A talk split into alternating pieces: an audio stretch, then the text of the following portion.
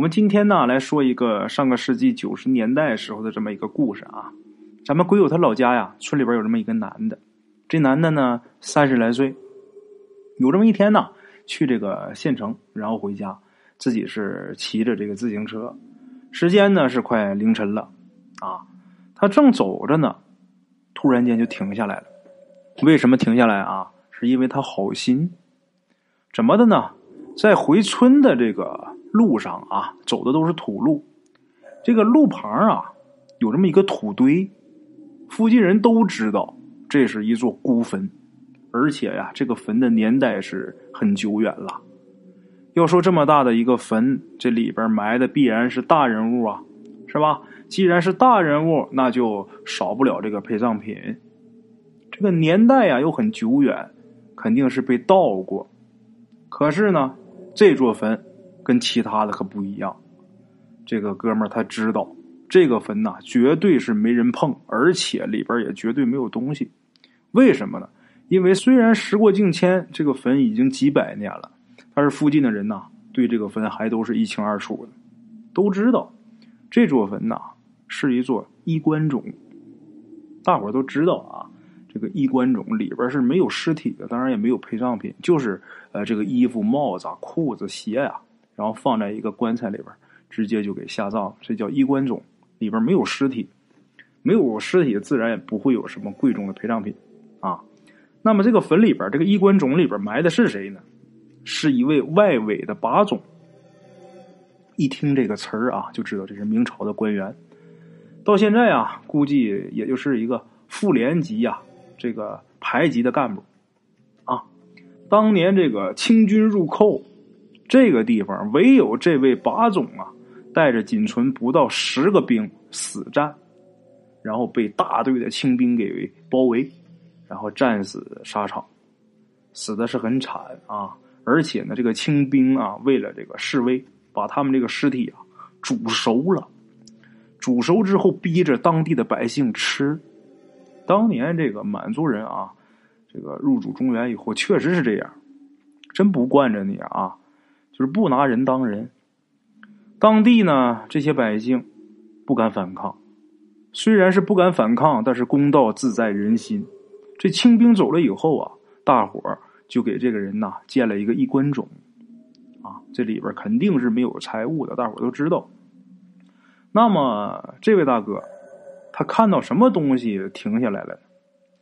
他呀，看见一个女人靠着这个大坟呐，在那站着。这女的是背对着他啊。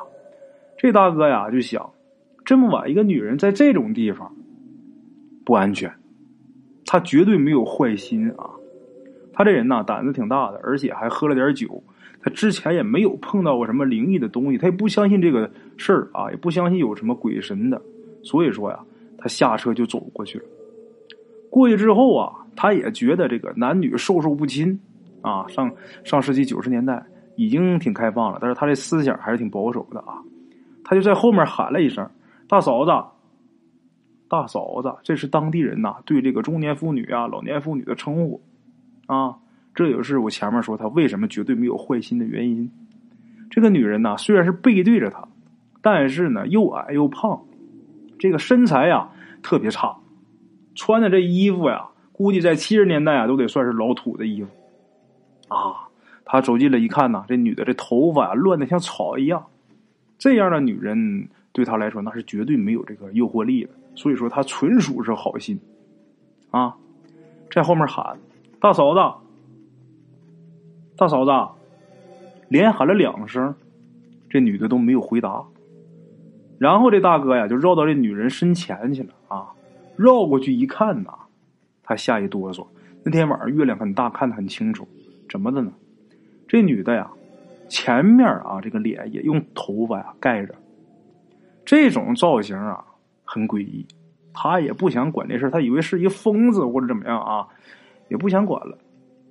抬腿刚要走，这女的呀，忽然间一举手，把自己这头发。给撩开了，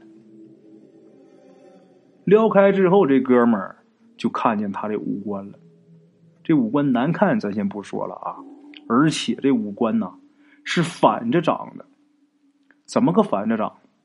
就是这个眉毛在下巴这个位置，这个眼睛啊，在这个眉毛上面，嘴巴呀是倒着长在额头附近，这鼻子啊是横着长的。哎呀，谁见过正常人长这样呢？哎呀，把这哥们吓得是连滚带爬的啊，跑回这个路上，然后骑上这个自行车就回家了。回家之后啊，跟自己老婆一说呀，把自己老婆也给吓得不轻啊！啊，等到天亮了，这哥们啊就跟自己这个亲戚朋友也说了，为什么说那意思啊？大伙儿你们都帮帮忙，帮着找找人，看看我遇到这个不干净的东西，遇到这个鬼它是个什么东西。另外一个啊，找人呐帮着这个祈禳一下。啊，消消灾。那个跟亲戚朋友一说完之后啊，大家也是挺关心的啊。有的呢就说镇上谁谁谁啊，有的就说这个县里谁谁谁呀挺厉害。这一时啊也没定下来，到底去找谁去？这大伙呢一想啊也不着急，为什么？因为呀这人现在没事嘛，是吧？这过两天在这个起禳。这起禳就是消灾的意思啊，这过两天再起禳也行。可是呢，就在这天晚上快到凌晨的时候，也就是啊，他遇到那个坟前的那个大嫂子的时候啊，他正站着跟他老婆说话呢，忽然间呐，这一下就扑倒，这人呐就死了。哎呀，这个奇怪的死法啊，村里边人很害怕。他死完以后啊，不但他们村子，就是附近的几个村子，都凑了点钱，请人呐做做法事。啊，等法事做完以后啊，大家以为这就没事了呗，谁知道呢？过了几个月，有这么三四个人呐从那儿路过，又看见这个女的了。当时前面那哥们儿啊，他是怎么死的？这个事已经疯传了，大伙儿也都知道怎么回事一见这女的矮矮胖胖的，这个啊，在那站着。还是背对着一个土路啊！这三四个人呐，谁都没敢过去，因为都知道这传说呀。啊，可是第二天这个时候啊，也就是二十四小时以后，这三四个人都忽然间暴毙了。这几个人一死完之后啊，这下附近的人可都开始人心惶惶了。啊，请人花钱不怕花钱，这真死人呐！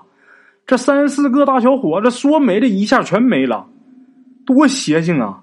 啊，请人，请了好几个人，大伙都觉得呀不行，为啥呢？因为呀，后来又死过人，最后没办法，只能是花大价钱、花高价啊，请这么一位。这位倒是挺实在的啊，他也说出这女人的来历了。这女人是什么？她就是一个女鬼，而且呀，这个女鬼啊，得有二百来年的道行。当年又是一个横死鬼，啊，二百来年，在这个鬼来说，那这个道行不小了。这个鬼他倒是没有恶意，他只不过是啊，在这个空坟呐，借这个空坟修行。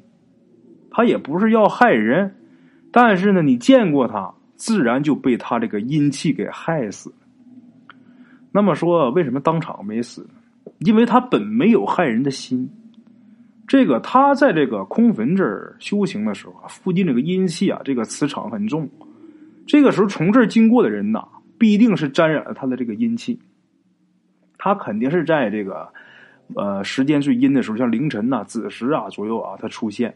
这个时候啊，沾染上阴气的人，他为什么没有马上死？因为啊，自己还有这个阳火。但是这个阴气沾到自己身上之后，慢慢把你的阳火消了。又过了一天，又到了最阴的这个时辰，这人。挺不住了，忽然间暴毙，他是这么个死法。这先生虽然说是弄明白了这个女鬼是怎么回事但是你光弄明白不行啊，得研究怎么把她给收了呀。啊，请来这人呐，他说的，他说我呀没有这么大本事，二呢他也没有罪，我也不好用这个武力手段、暴力手段把他给呃。